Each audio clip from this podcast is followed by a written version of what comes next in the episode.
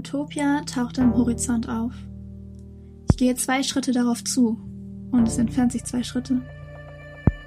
Ich gehe weitere zehn Schritte darauf zu und der Horizont sieht sich zehn Schritte zurück. Soweit ich auch gehe, ich werde ihn nie erreichen. Welchen Sinn hat die Utopie? Ganz einfach. Dafür zu sorgen, dass wir weitermachen. Das war ein Zitat von Eduardo Galeano. Willkommen zurück im Heute. Erinnerst du dich an den Tag, heute vor genau einem Jahr? Heute vor einem Jahr war der 10.9.2020. Für einige von uns waren die Sommerferien gerade vorbei und bei steigenden Corona-Infektionszahlen nach einigen Monaten der Lockerung immer noch nicht klar, wie das Leben mit der Pandemie weitergehen würde. Sollten die Kinder wieder normal zur Schule gehen? Sollten wir weiterhin zu Hause im Homeoffice arbeiten?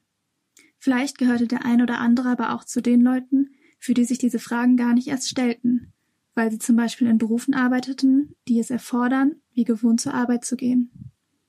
PflegerInnen, Krankenschwestern und Ärztinnen etwa. Oder VerkäuferInnen im Supermarkt. Erinnerst du dich noch? Was ist seitdem geschehen?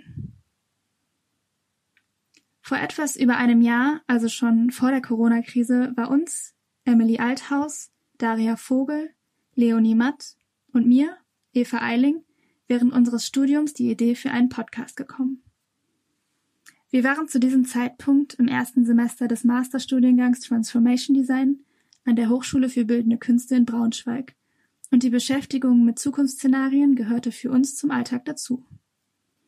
Besonders interessierte uns die Methode des Backcastings, mit den Augen von morgen zurückblicken auf die Entwicklungen von Themen und Fragen, die uns heute bewegen.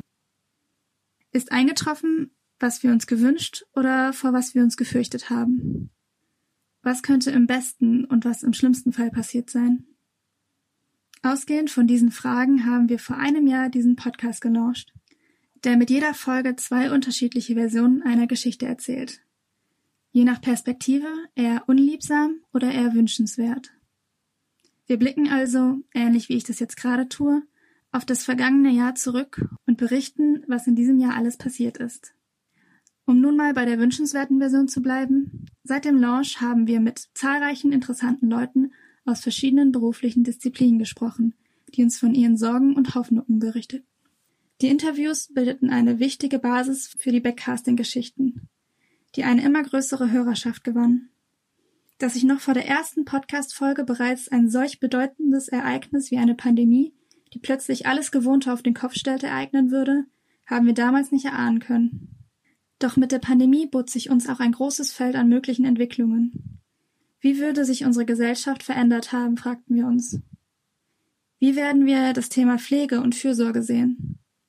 Welche Auswirkungen wird die Krise für den globalen Süden gehabt haben? Wie werden wir in einem Jahr gelebt, gearbeitet und gewohnt haben? Wir möchten mit der Zukunft vertraut werden und dich mit diesem Podcast dazu einladen, uns zu begleiten. Es ist nicht immer einfach, die Grenze zwischen Utopie und Dystopie zu ziehen. Doch rückblickend lässt sich sagen, dass die Realität sowieso meistens irgendwo dazwischen liegt.